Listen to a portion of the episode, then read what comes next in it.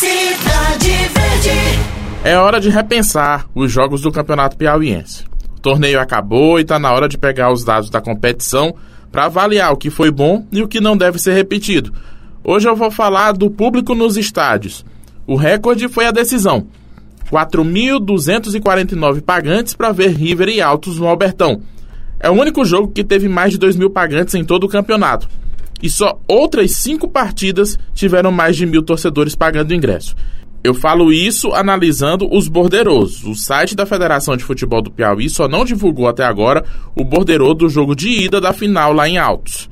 Com os dados que temos, a média de público pagante nos jogos é de 768 torcedores. A renda líquida em média é R$ 6.900.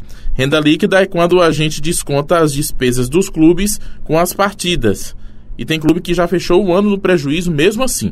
Dos cinco jogos do Piauí Esporte Clube em casa, apenas um não terminou no vermelho, justamente o jogo com o River.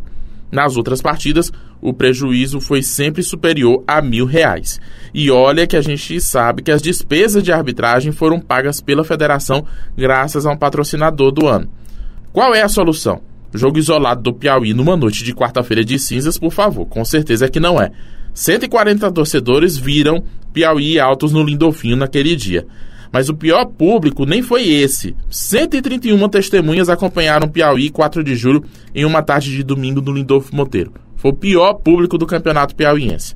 A federação tinha planos para movimentar o campeonato, ações de marketing, mas disse que isso dependia de um patrocínio da Caixa Econômica Federal, e esse patrocínio não saiu.